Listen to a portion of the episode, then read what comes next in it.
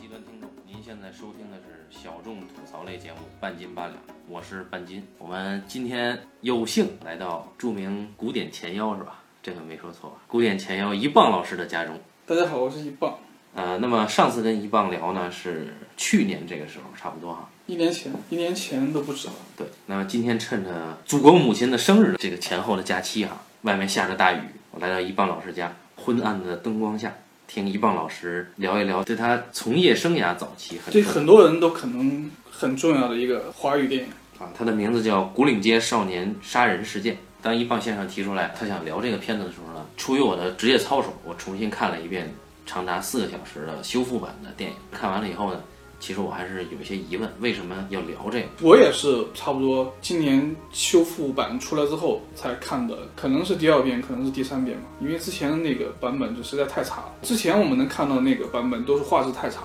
然后 CC 版的这个修复版比之前的画质要好很多。我当时提出来就是因为刚好 CC 修复版出来，嗯啊，然后我又觉得这个电影至少在华语电影里面是绕不过去的一个电影，然后一直说聊聊聊，然后拖了很长时间。直到这个电影刚好在上个月，因为金马奖的今年的官方海报等于向这个电影致敬，就是那个海报上小四库里杰这个电影的里面那个男主人公拿着手电筒，也是电影里面那个关键道具，被这个金马奖这个官方海报致敬了，所以我想刚好趁这个机会，我们聊一下这个电影吧。为什么手电筒是关键道具？呃，因为手电筒它其实是那个电影里面视觉方式的一个非常重要的道具，就是它那个电影里面你能看到它非常频繁的使用了夜景，而且自然光夜景，然后它其实是有意识的、带设计感的使用手电筒，比如说它这用手电筒怎么去制造光源。嗯啊，比如说一排人，他用手电筒照到不同的人身上，然后让观众得以辨认那个人是谁。嗯没有见到别的电影这么使用，它是一个很特殊的视觉方式。我觉得那个方式是导演有意识的。对，但是这个手电筒并不是在剧情层面，它是一个重要道具，对，或者它就是说在视听。在在视觉方面，它是一个是一个关键道具。剧作上，它没有像这个电影里面，比如说一些所谓的兵器、刀啊，嗯，甚至棒球棒啊，没有那些东西可能剧作作用那么大。但是它还是对于小四来说，它是一个很关键的道具。好，这个被我插了一句哈，我们应该按照按照我们节目一贯的逻辑，先给大家简单介绍一下这个影片的故事。但是呢，鉴于这个影片呢，其实讲了太多太多的东西，信息量之大，应该是在华语电影里确实是算算是最多的电影之一了。嗯，因为它毕竟是一个接近四个小时的电影。对，那就没法跟大家简单去概括这个故事。故事就是一个改编自一桩社会真实事件，对吧？对台湾的社会真实事件。对，而且这个事情是杨德昌自己在上学的时候，故事原型里面那个男主人公叫毛武，他其实跟杨德昌是两个人是同级同学的关系嗯，啊，所以是说白了就是是他身边发生的事情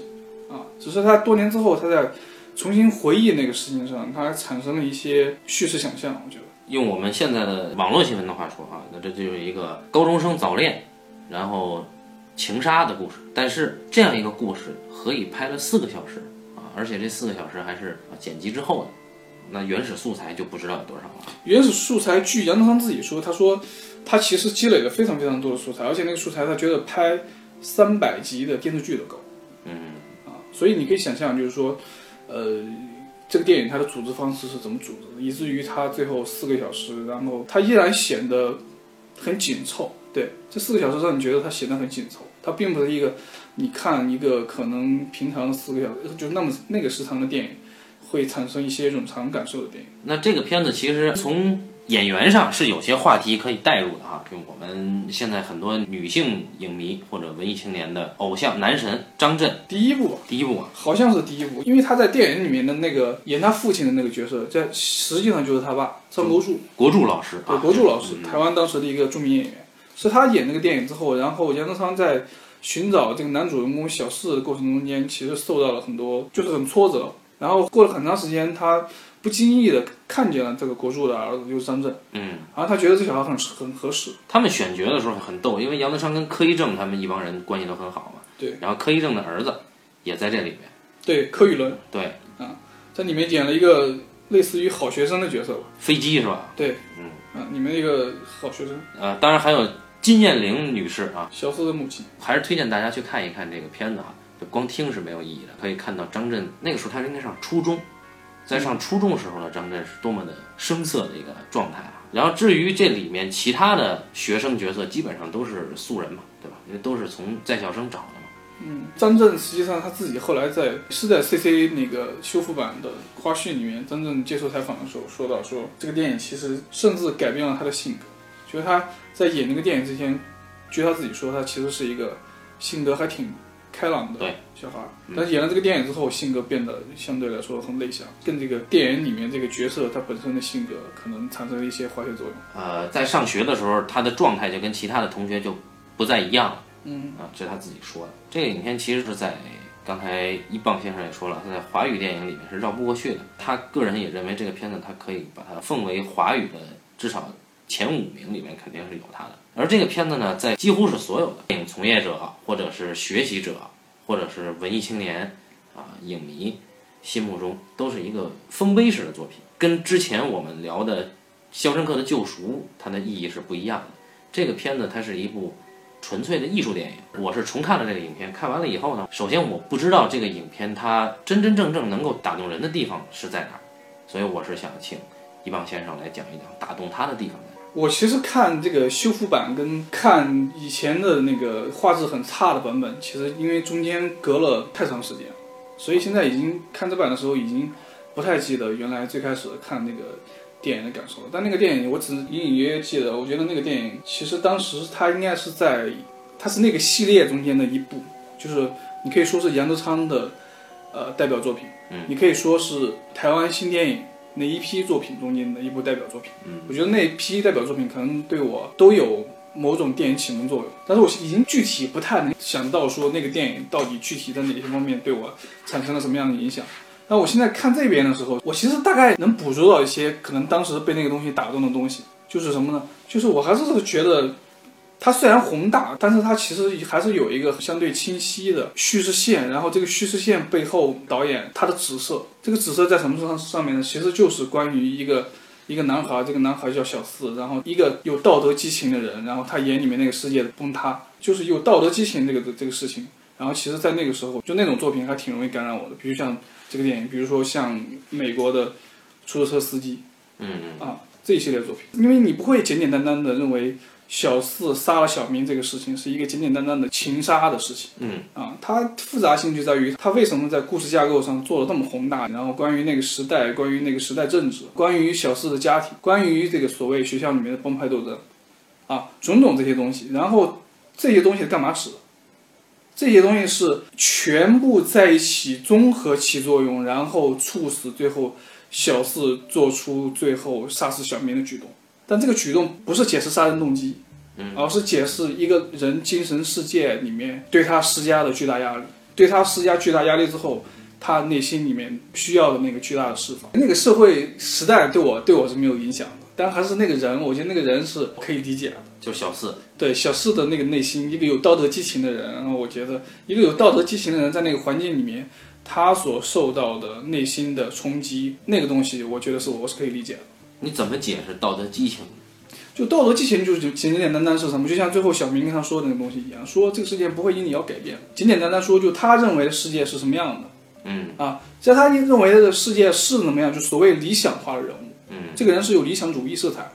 有理想主义色彩之后，然后他所接触的世界，他所接触的社会，他所接触的学校的环境，他所接触的他身边的那些伙伴们，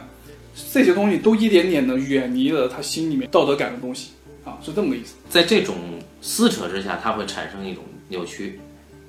或者说它会被激发出来一些极端的行为。啊，对，但这个事儿你不能用你不能用社会学眼光看，嗯，对我觉得这是艺术作品的一个东西，就是它实际上是心理化的，它实际上是心理化的，它是在它是在阐释人跟世界的关系的，啊，人跟社会的关系，不能用那种社会学的主流眼光看，说那个人他的心理被扭曲了或者变态了，我觉得不是，我觉得在利益上来讲，他其实，我觉得导演的批判的矛头是指向社会，说白了就是一个，它是一个带有叫社会吃人的利益的东西。嗯，社会吃人不是杨德昌至少是中期早期一贯的主题嘛，对，对吧？在这个作品里面，尤其是这个作品跟恐怖分子里面，嗯，对。插一句啊，什么是台湾新电影呢？一九八七年啊，一月二十四号，在中国时报啊，台湾的中国时报有大幅版面刊登了一篇所谓的台湾电影宣言。那么这里面有大概有五十多位的台湾文艺圈人士联名签署，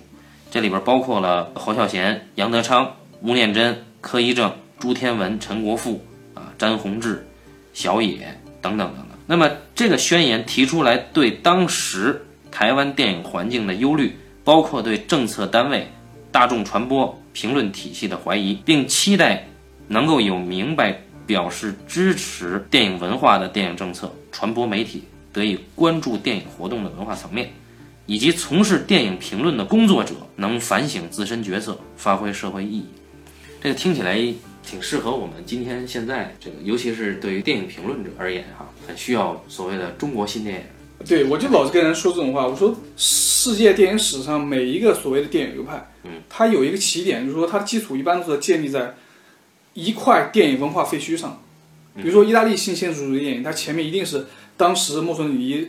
执政时期，白色电话片，对意大利的那块电影文化废墟。嗯，然后法国新浪潮也是因为基于特吕弗当时写文章，然后矛头所指，当时所谓的一种叫爸爸电影，嗯，啊，一种文文学改编电影，然后一种讲究呃很华美布景的电影，包括新好莱坞运动。对，台湾新电影也是一样，台湾新电影就是实际上它当时之前是所谓的台湾健康写实主义电影，所谓的琼瑶爱情片。全是这种商业片，而且城市化的商业片，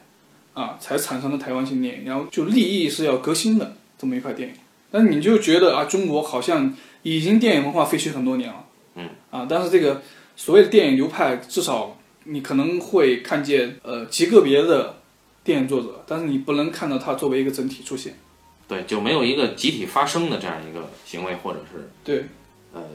念头也不知道有没有，因为我们看，不管是新好莱坞，还是法国新浪潮、日本新浪潮，包括台湾新电影，它其实有一批人是媒体和所谓的影评人，他们的配合新面世的一批作品进行相对独立的，尤其是相对票房或者资本独立的这样一个发声。呃，现在可能还没有时机没到。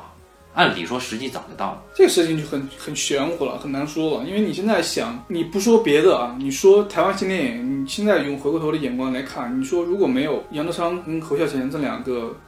我觉得算是电影天才了吧。嗯，如果没有他们俩，然后只是基于当时的台湾电影文化环境，会不会产生台湾新浪潮？这个台湾新电影是一个打问号的事情。其实，在那一波导演中间，除了侯孝贤跟杨德昌，其他人最后电影成就都非常有限。这是唯结果。我们现在的回过头看那个事情，就只有唯结果了你不好说运动和天才或者棋手是鸡生蛋和蛋生鸡的关系啊。嗯，对对对，我们也不好说，先有一个所谓的新电影呃集体发生的行为，还是说应该先有一两个站出来的天才导演，还不好说啊。那那我们说回来，你刚才提到以社会学的视角去看这古岭街这个杀人事件是不对的，这个我认同，就是说小四他其实作为一个个体来讲。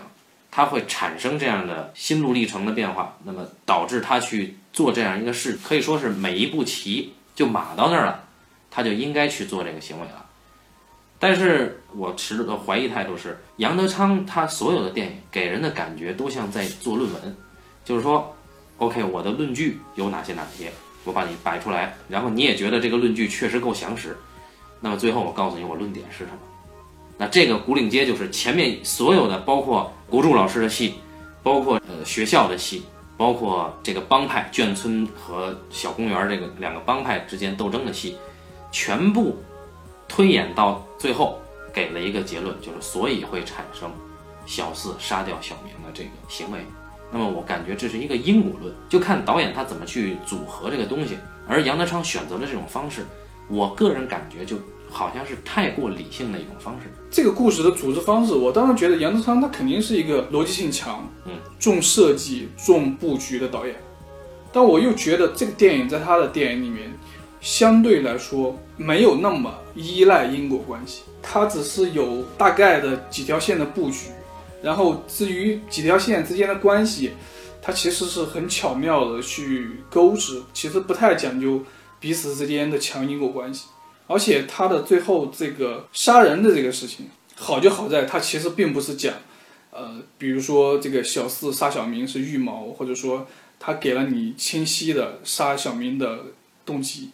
对他不一定杀的是小明，没有。本身对，他是冲着就是小马去的。说他最最后杀人这个事情对他来说是个爆发，嗯，是个爆发。他杀谁其实不重要。就逮着谁就是谁了。啊、对他整个故事，他整个故事的结构实际上是什么呢？他其实是几条线，然后每条线在小四的身上都会产生一定的心理作用。嗯，比如说他爸爸的这条线，嗯，他爸爸的这条线代表什么？他爸爸其实也是一个理想化的人物，嗯，也是一个一开始要对抗所谓的学校环境跟体制的人。这个学校要对他的儿子怎么样，他们他居然会公然的说你们学校为什么这么不公平的对待他的儿子？对对吧？然后慢慢的，然后经历了他自己身上那个政治恐怖事件之后，他整个人变了，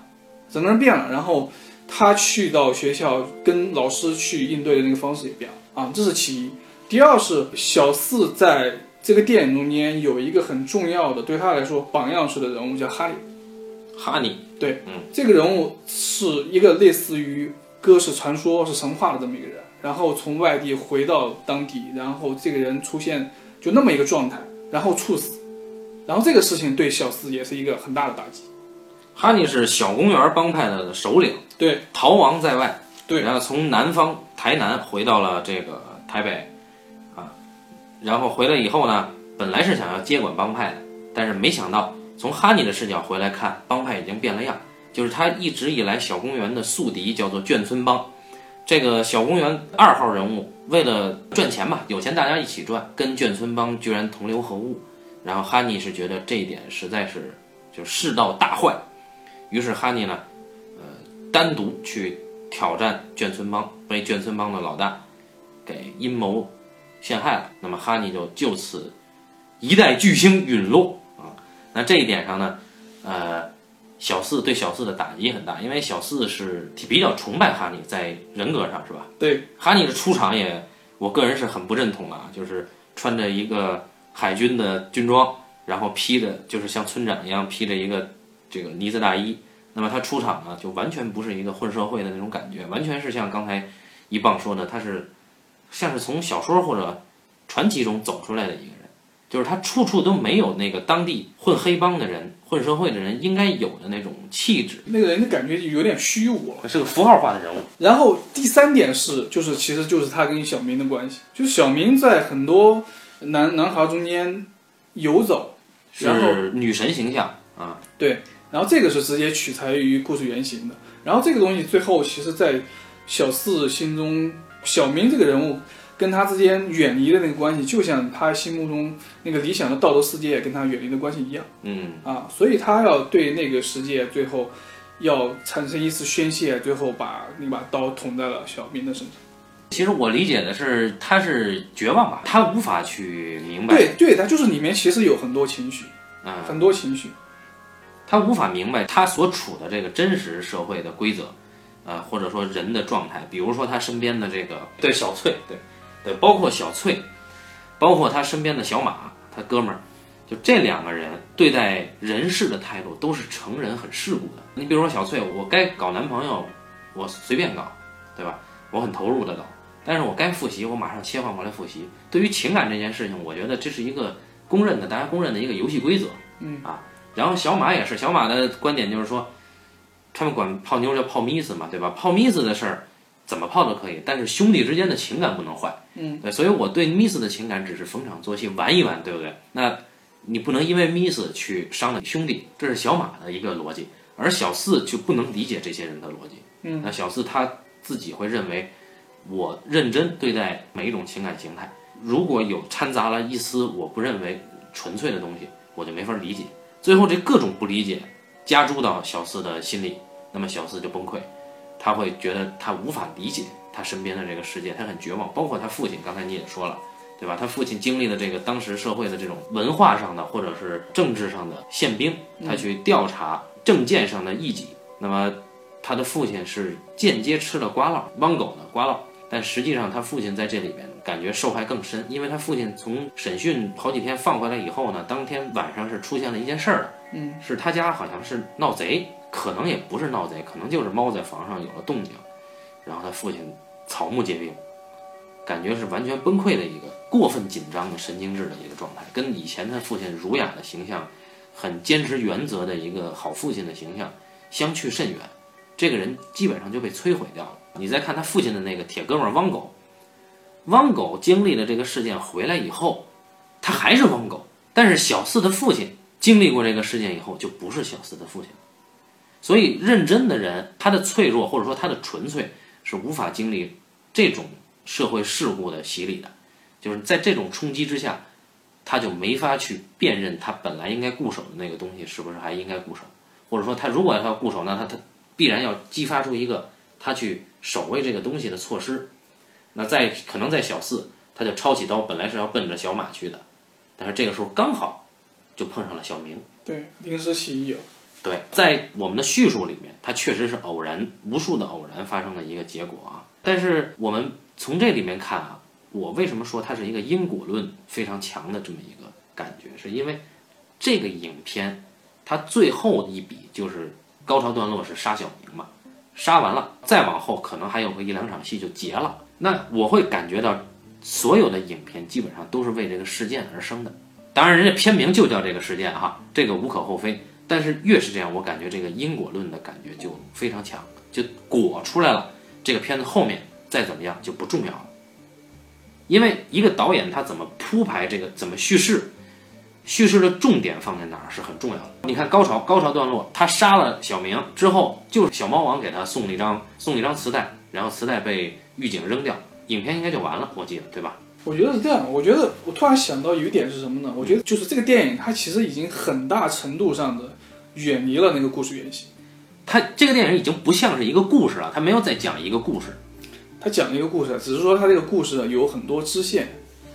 对，就很、啊对对，他还是想把它纳入到这一件事件里面。对他，他那个原型故事呢，实际上被当时的台湾媒体渲染为就是一个情杀的一个事情。嗯啊，只是杨志昌在多少年回忆那个呃凶杀案件的时候，他其实是带了很多的对于那个时代的想象以及叙事想象，然后重新结构。我觉得某种程度上就是远离了那故事原型。所以我觉得，如果这个故事不叫少年杀人事件，然后结尾也不是小四把小明给杀了，嗯，而是小四可能类似于这样一个事件起到同样功能和作用的一个结尾，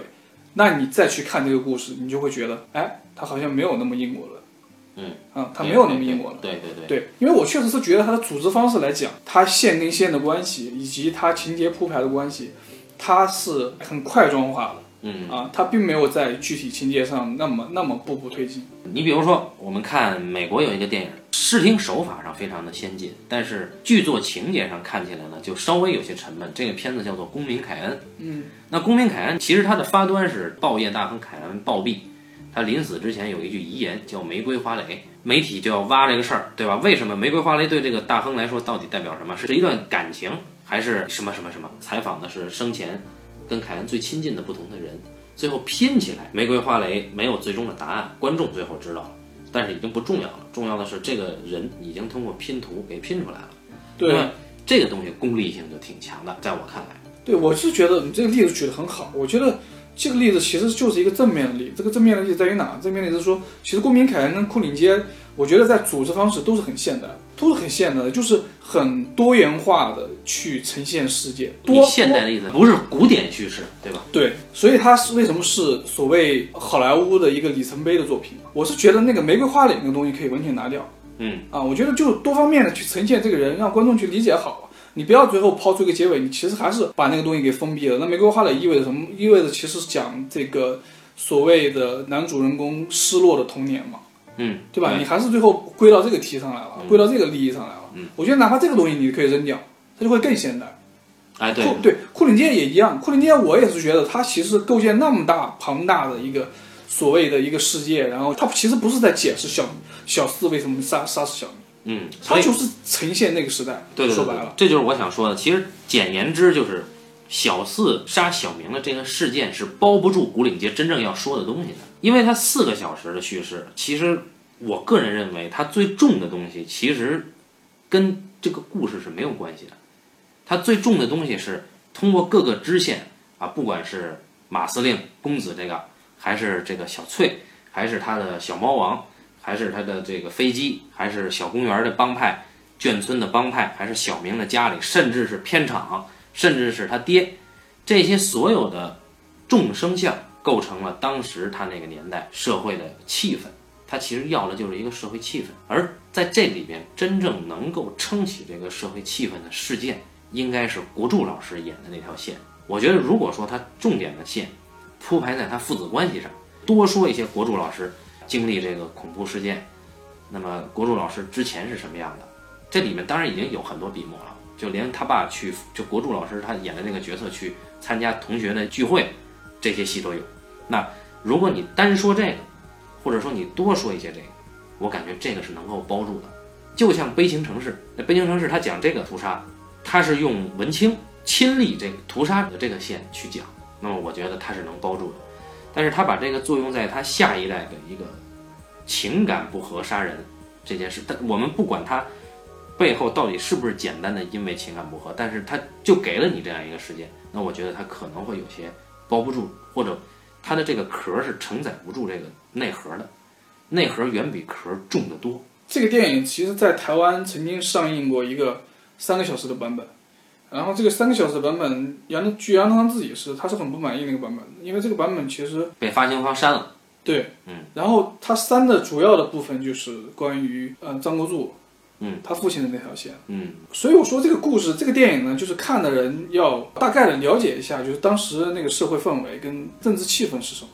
要不然可能很难很难捕捉到那个电影里面，就是它其实有一个感染力，就除了这个主人公内心世界的感染力之外，我觉得它还有一个关于那个时代跟政治的感染力，就是关于它其实是有一种很无力的眼光看那个时代的人的，所以他有点不满意，他是觉得如果不站不住那个呃从他身上折射的当时政治氛围的东西拿掉，他对那个电影的时代营造是可能是有缺憾的。有这样一本书啊，叫做《再见杨德昌：台湾电影人访谈记事》。这里面其实采访了当时，呃，杨德昌身边的很多重要的台湾电影人，有他的同辈，比如说吴念真、小野，啊，然后廖庆松，也有他的晚辈，比如当时在做《古岭街少年杀人事件》电影的，呃，副导啊，或者是演员导演的这些人。其中一个叫做王维明，这个王维明呢，当时是《古岭街少年杀人事件》，他参与到了杨德昌的这个剧组。当然，他现在本人也是做导演的。他其实提到了当时有这样一个背景，就是他的父亲啊也是退伍军人。那么古岭街的设定年代呢是五十年代末六十年代初，然后这哥们儿呢他是六十年代末生人。他说他呢其实是没法感受到那个当时那个古岭街故事背景的时代氛围的，但是呢他透过上一代的某些例子他是可以体会的。比如说，这个王维明的他爹的朋友曾经因为对政府的批判。被警备总部逮捕，关了两年。然后也有在高雄的朋友跟这个王维明说，二二八事件当时爆发的状况，主要是台湾人和外省人之间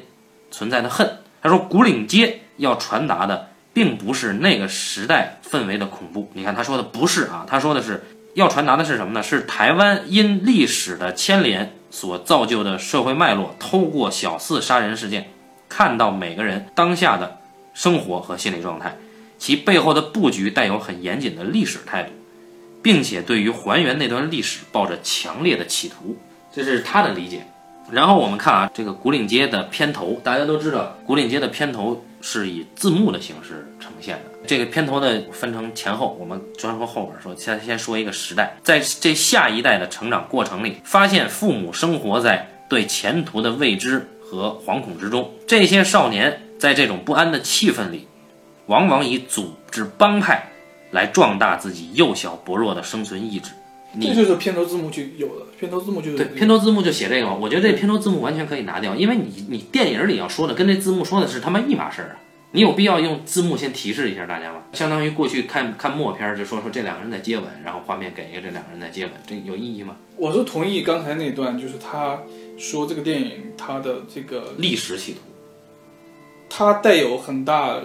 所谓的叫历史写实企图吧，嗯啊，就它其实不是一个简简单单的说关于一个杀人案件的社会情节剧，它比这要复杂宏大的多。还是这本书哈，有一些很珍贵的史料，对小野的一段访谈。小野是谁呢？小野原名李远，那么他是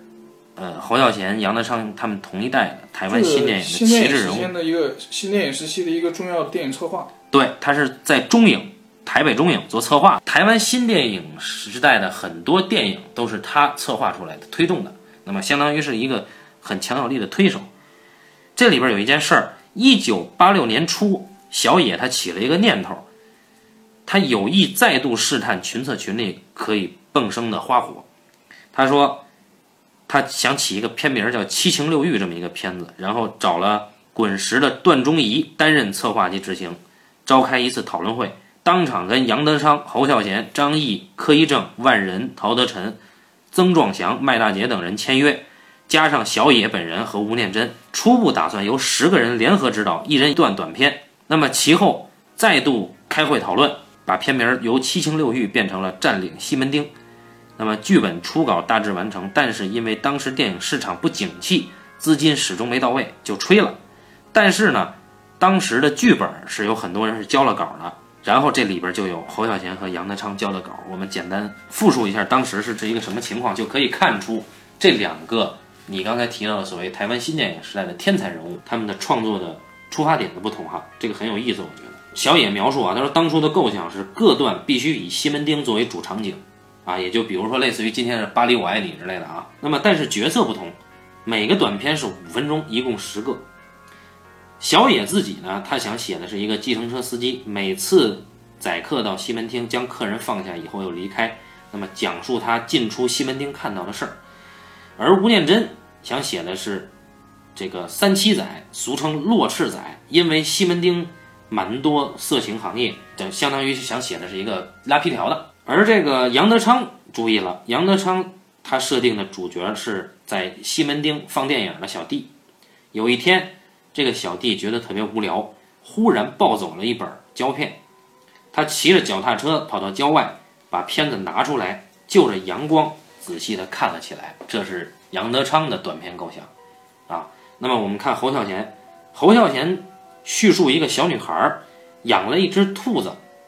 这个兔子被这个小女孩啊越养越胖，越养越胖，最后在笼子里边出不来了，哎，这个就有意思了。那么我们无意说谁高谁低，但是人的见地和趣味其实就已经看出他们的偏重了，对吧？对吧？小女孩她要养这个兔子，那显然是出于爱，但是越养越大，这个兔子出不来了，这个事儿本身就很滑稽。可是这里边又充满了人的爱，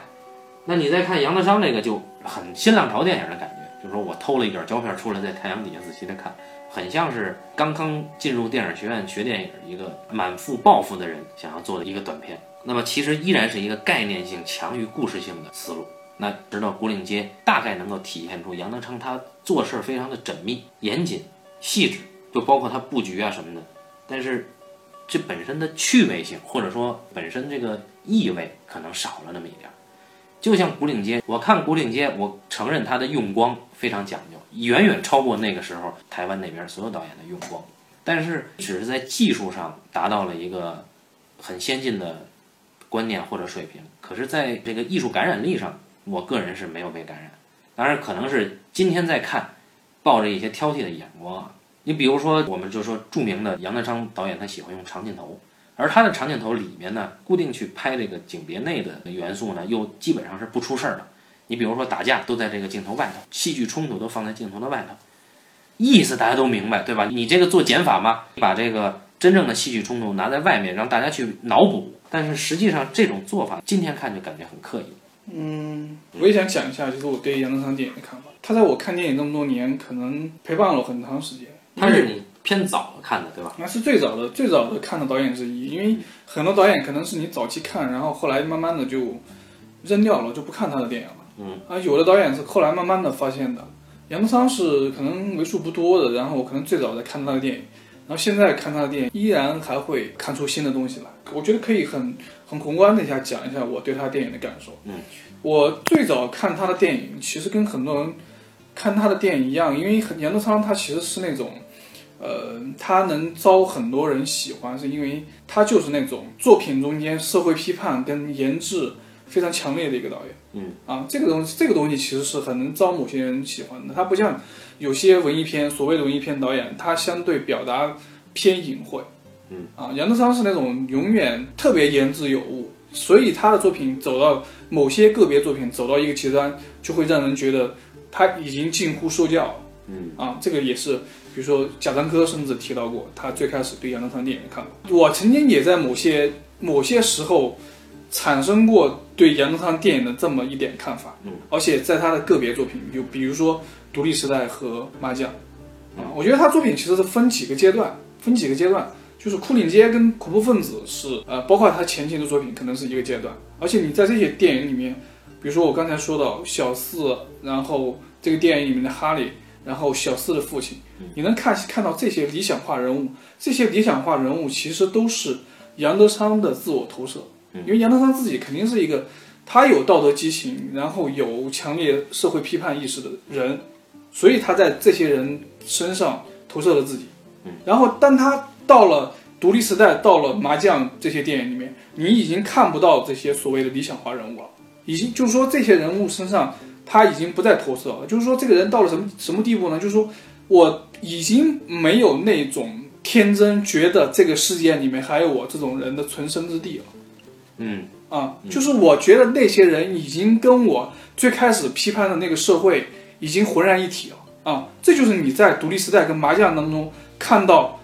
乌黑黑的全是那种社会造成的那种人，以至于他对那些人的眼光近乎刻薄。杨德昌作品最被人诟病的两点，第一是觉得他的作品有塑教，塑教，嗯嗯，第二是有的人觉得杨德昌这个人刻薄，啊，甚至毒辣。但是我是觉得，我是能感受到杨德昌在拍《独立时代》跟《麻将》那个时候，他自己对那个社会的巨大的灰心跟失望。我觉得那个东西也是真诚的，对于一个艺术家来说，肯定他是真诚的。对，那我觉得这个东西不是坏事，啊，也不是一个觉得我不能理解、不能接受的事情。我恰恰觉得他可能是因为真诚而可贵。然后这是其一，然后另外一点是，我觉得有一点是需要给杨德昌澄清的，就是一般人都会认为杨德昌这个导演他是一个重理性、重逻辑、重布局、重设计感的导演。嗯，但我恰恰在他的作品里面有几个例子，我觉得他其实是一个能力非常全面的导演。就他不单是一个在理性上面、逻辑上面，因为他的出身，然后显得很突出的导演，他也是一个其实在感性上，在电影语言的细腻度上。我觉得很突出的导演。我们说一个导演，其实也往往不是在说他的下限是什么，而是说他上限是什么。杨德昌这个导演为什么在华语电影导演里面他独树一帜，而且那么突出，是因为他的上限是一一，嗯，和牯岭街，嗯，以至于恐怖分子，嗯，以至于我待会要说的这个他的起点，也就是新电影奠基的那么一个短片集，叫《光阴的故事》里面他拍的那一段。就那个那个片子，我当时看到其中有有一处是什么怎么回事呢？是那个女孩，那个那个那个那个短片的主人公就是一个女孩嘛。是那个女孩有一天她突然出潮，然后她喊她的妈，喊她的母亲，但她母亲不在家。然后杨德昌用非常快的速度快切了几个家里面的空镜头，再下一个镜头是第二天，天黑之后的第二天清晨，然后。树叶在风中摆动，我觉得那是一个我在早期观影史中间非常少有的那种，就电影语言给我带来诗意感受的镜头。一组镜头，就是那个是那那一组镜头，其实在讲什么呢？一组镜头讲那个女孩出逃之后的慌张，以至于他叫他母亲，然后无人回应，那个空旷的空间感受带来的他情感上、情绪上的感受，以至于一天过去之后，那个风吹动树叶。像一个女孩的感受，那个晚上就是过去了，特别无痕的划过，就是完全靠电影语言来传达这么一种诗意感受的电电影。嗯，然后这种痕迹，其实在他很多作品里有，比如说恐怖分子，比如说后来的《一一》，其实他作品中间这种很感性、很细腻的电影语言笔触的东西很多。这就是我认为我杨德昌其实远远比我们所看到的，我们所。对他产生那种强烈感受的他，要更综合、更全面。呃，其实从杨德昌的批判性上来讲，我们完全很佩服的。他基本上是用电影作为一种武器，不恰当的比喻，很像是鲁迅直面这个社会的那些问题去解剖，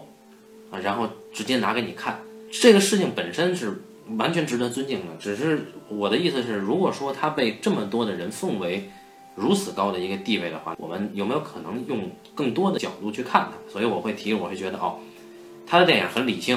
然后技术上非常成熟，然后每一个点都很细致，但是我个人觉得他可能缺了一些情感上的趣味，或者说是，或者说是那个意啊更虚的一些东西。当然这是个人的体会，其实抛出来是为了引出你对他一些评价。对于我来讲，我当然还是很尊重这个导演本身的。我最早对杨德昌电影产生一种距离感，是由于他对演员的那种指导。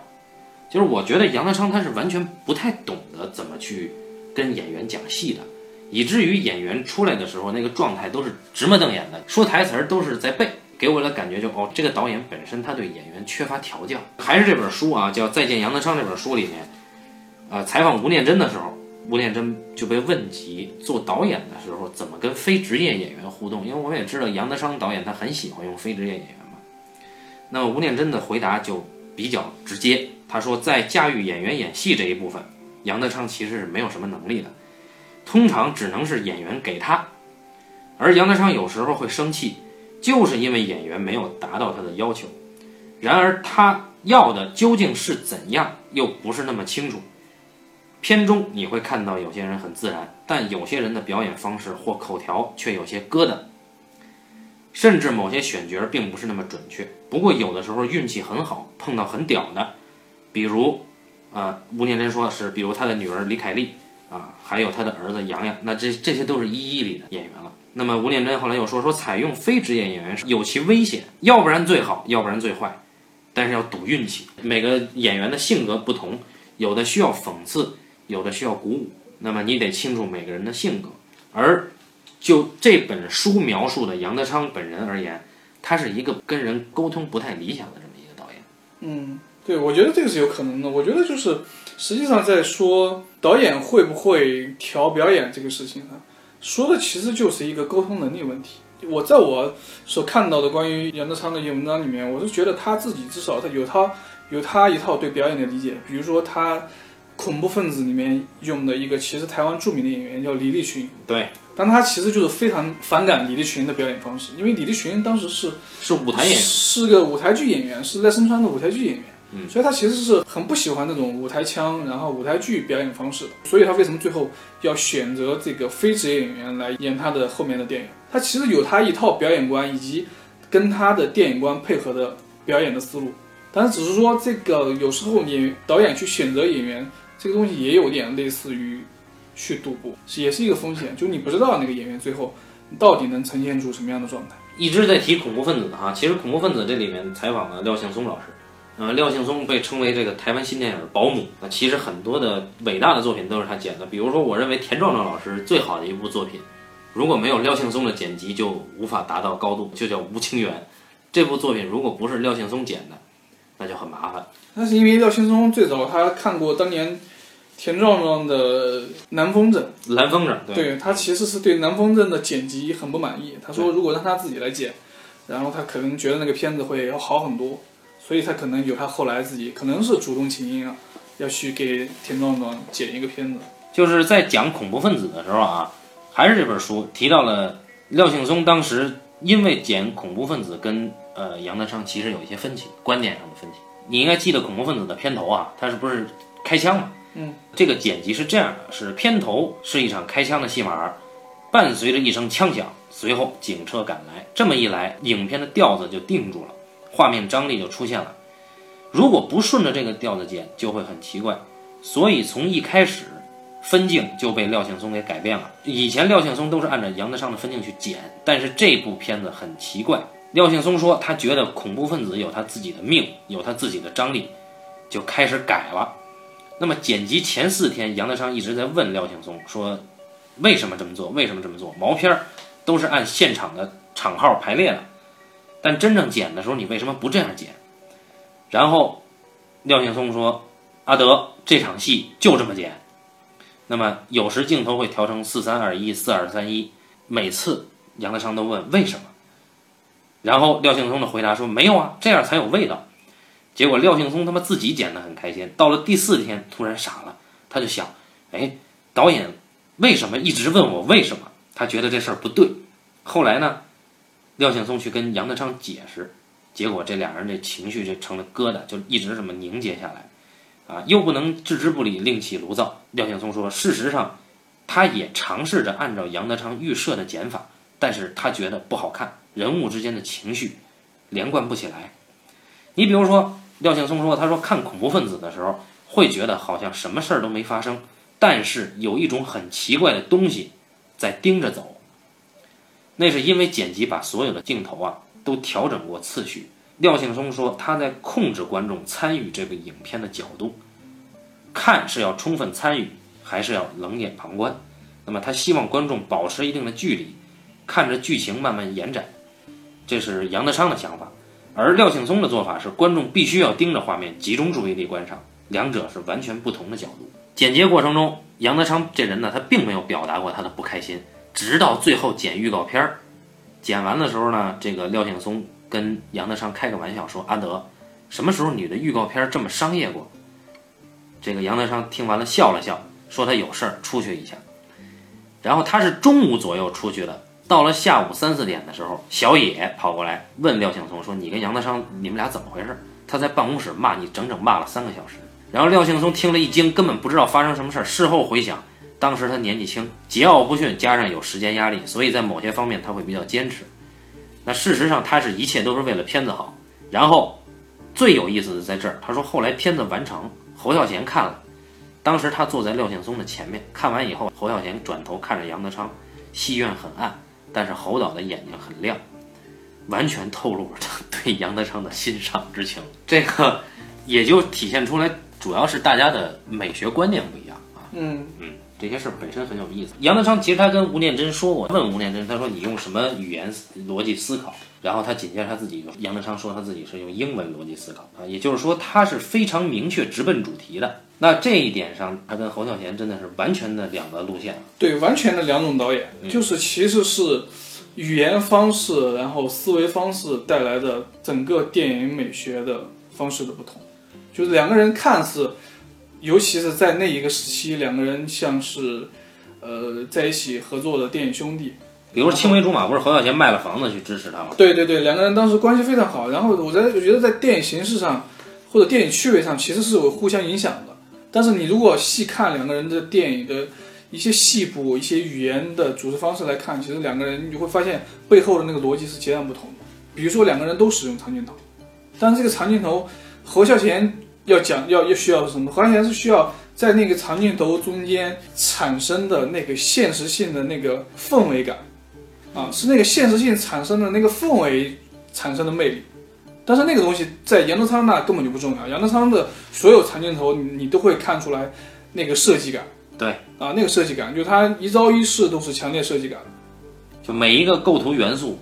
对，我是觉得是这样。我觉得艺术家艺术家的启发。其实有时候它不是形式上的启发，它更多的是，我觉得是那种审美啊，然后那种趣味啊，发声学，就是说我为什么要做那个东西，那些精神的那些创作起点是那些东西的启发，它未必是你所能看到的，就是形式啊，然后然后甚至主题啊、利益啊那些东西的启发。对你比如说侯孝贤拍这个《风未来的人》，拍完了以后，杨德昌觉得特别牛逼，杨德昌说：“但是你这个音乐要重新做。”对。结果杨德昌就拿回来说：“我我找到了你这个音乐，一听是四季，你明白杨德昌的意思，但这个东西搁在这儿也不搭调。我觉得还可以，但你总不能是用四季这样一个已经是四季的东西去做。就如果说按照杨德昌的意思，应该是，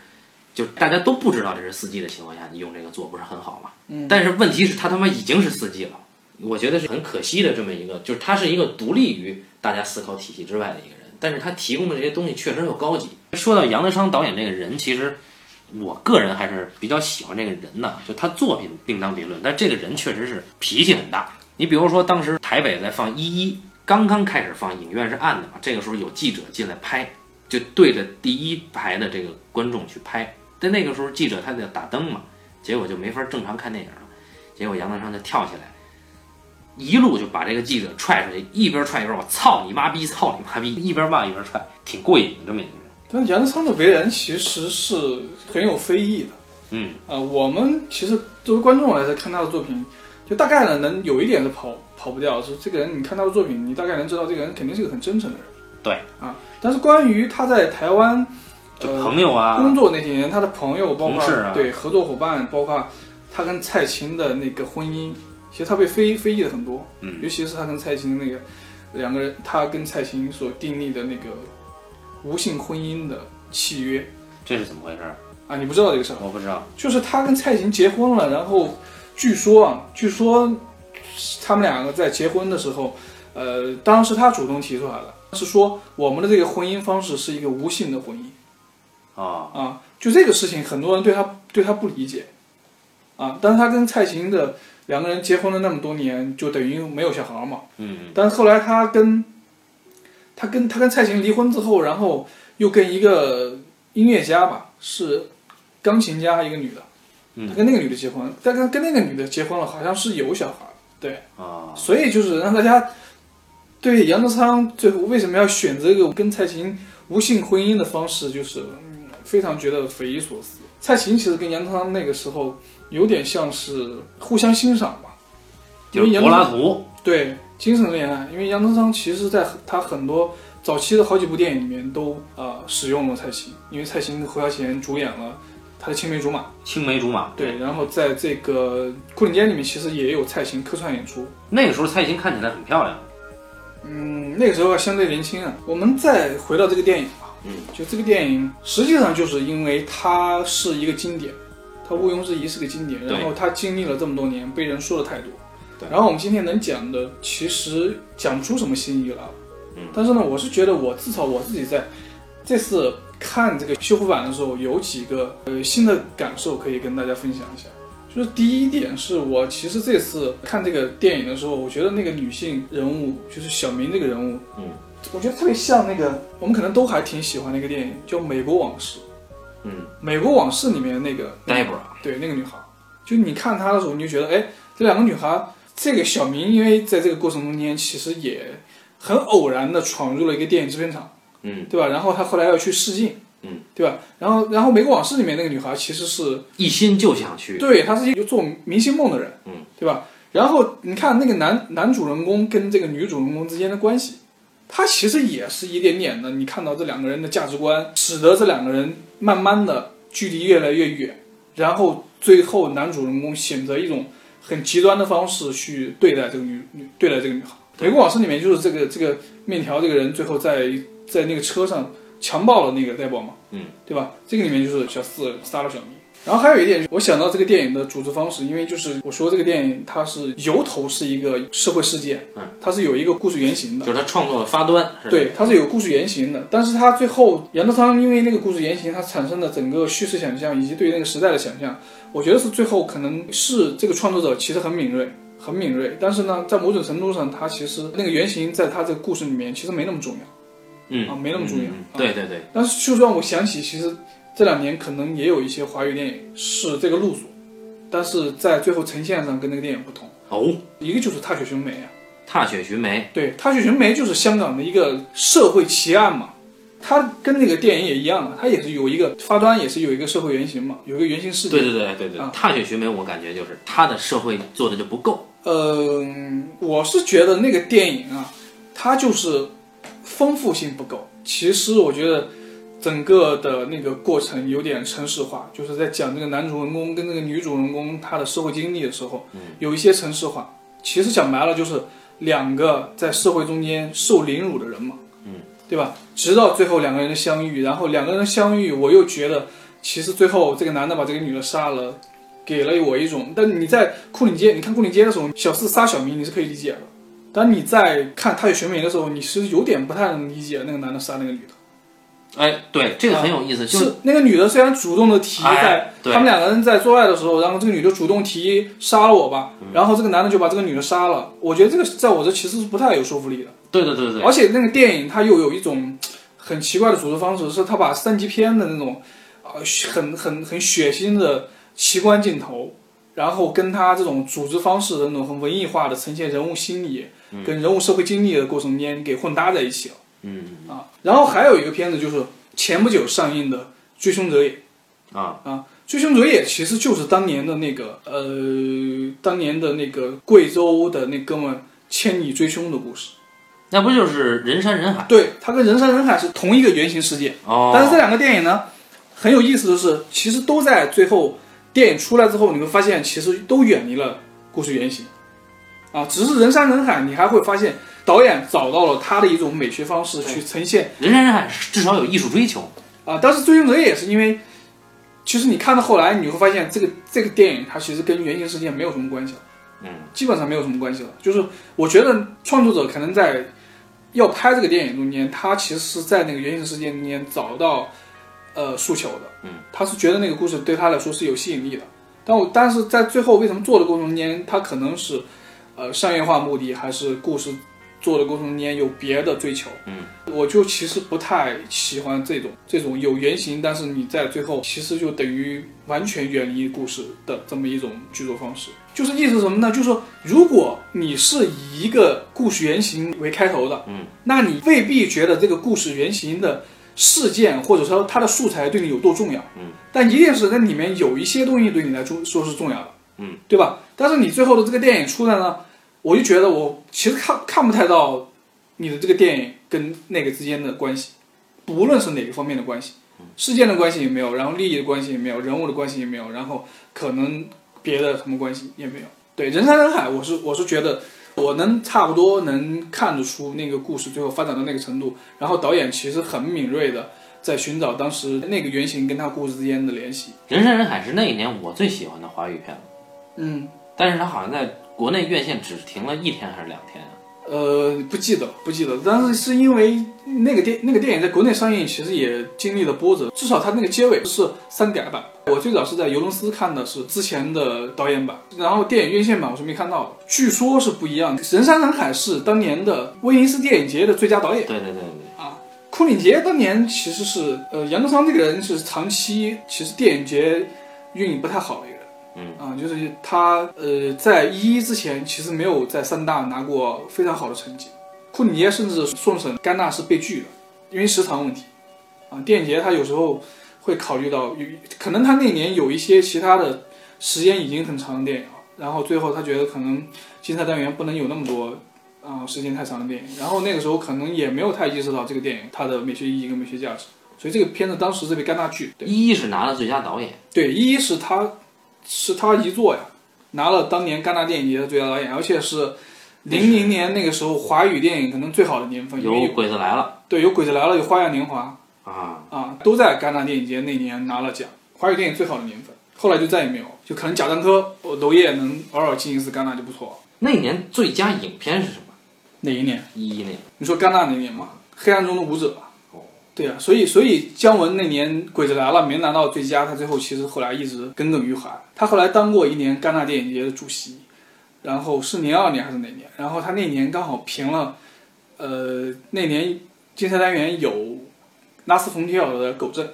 所以他后来接受媒体记者采访的时候，他说，《狗镇》这个电影就是借鉴戏剧，然后这个导演鸡贼偷了个巧。所以他又想到那年，他说《黑暗中的舞者》这个片子也有点一个白毛女的故事，然后其实导演用他那种低微美学取了个巧啊，他是这么看拉斯冯提尔。虽然我不喜欢姜文，但是我同意姜文的观点，你同意他对拉斯冯提尔的观点？对，非常同意。就刚才聊的其实都是宏观宏观问题，这是我我这次看电影的时候留意到一些他的局部的问题。我在想，如果杨德昌在后边后来可能电影语言更成熟的时候，有一些东西有一些小的细部问题，我觉得要想他会不会可能会不那么做。就比如说你在这个电影里面能看到，就我觉得跟那个语言可能会有冲突的，比如说主观镜头或移动镜头。哦，对这个电影里面，我看到，比如说有这样的主观镜头，因为它里面基本上的语言方式还是，比如说大全景，对吧？大全景，然后它非常讲究那种横平竖直的构图，就然后以那种有前景上有门框啊，有那种遮挡物啊，嗯，这种构图方式。然后有一处构图方式是你觉得很类似于有点非常规拍摄的偷拍方式，然后下个镜头一看，你才知道那个是小四的主观镜头，然后还带着旁边一点点那种沙的感觉。然后电影里面出现了差不多三次还是几次移动镜头，然后这移动镜头基本上都是它里面一定会有小四，一定会有小四，而且会带着一点点情绪感受的移动。嗯，就是它在整个语言方式里面，它是有一点点的那种变量。就一一你会发现它整个那个那个电影的语言都已经跟库里杰非常不一样。还有什么？得接个尾吧？怎么接？唱一首。啊，接个尾吧，说一个还是讲回了这个电影吧。我觉得这个电影就是，如果没有看过这个电影的人呢，看这个电影要做一些准备。我觉得最好做一些准备，就是对这个电影，呃，更宏观的那些东西有一些历史准备。你看，这就是心地善良的人，但是他又犯了一个错误，就是说你看一个电影为什么要做准备，这一点就有问题。但是呢，他又希望你能够很好的理解这个电影。对啊，我觉得这不这不不冲突，因为你不是看一个娱乐电影，因为你看一个娱乐电影就是说。我我的准备就是我可能准备个爆米花就够了，我准备一下我自己的把感官给调动起来就够了。但你如果不是去看一个娱乐电影，尤其是看这么一个有社会表达诉求的电影，我觉得如果你想知道导演在这里面要说什么要表达什么，我觉得做那些准备是应该的。就像你看一个厕所读物，跟你看一本可能很严肃的纯文学作品也一样。啊，区别不一样。对，我看《北京折叠》就不需要准备，你准备了没用啊。对，就是看你要调动什么嘛。你去看商业大片、看爆米花大片，就是你要调动感官，那你带着感官就去了。那你要是看一些严肃作品，你看一些可能艺术作品，然后你需要调动你自己的，比如说哲学思考，调动你自己的思想，那你说你不把那些东西准备好，那怎么调动？这个我我我还是持保留态度哈。就是你看一个东西的时候，应该是首先是一个质感的东西。如果说你不能理解，那就算了。哎，对，但这个准备说的就是一个准备，其实是一个长期的准备嘛。但是这种东西，我说的这个准备，就是你可以通过短时间去就做一个简简单单的。举个例子，就好比说你去大都会艺术馆、美术馆，你可能事先做一点功课，对，就这个意思。对，就是关于那些艺术作品，你能不能看得懂，或者你能不能接受，是你可能长期的艺术准备。嗯，但是你。你去看个别的作品、艺术品，呃，艺术家的作品，你完全可以了解一下这艺术家到底他的作品特色是什么，对吧？区别是这个。对，不管你做不做准备哈，这个片子都是作为啊，你迷影也好，或者是你文艺青年也好，都应该去踏踏实实把这个片子看完的这样一个电影，就出于对作者的尊重，也出于对你喜爱电影的尊重。那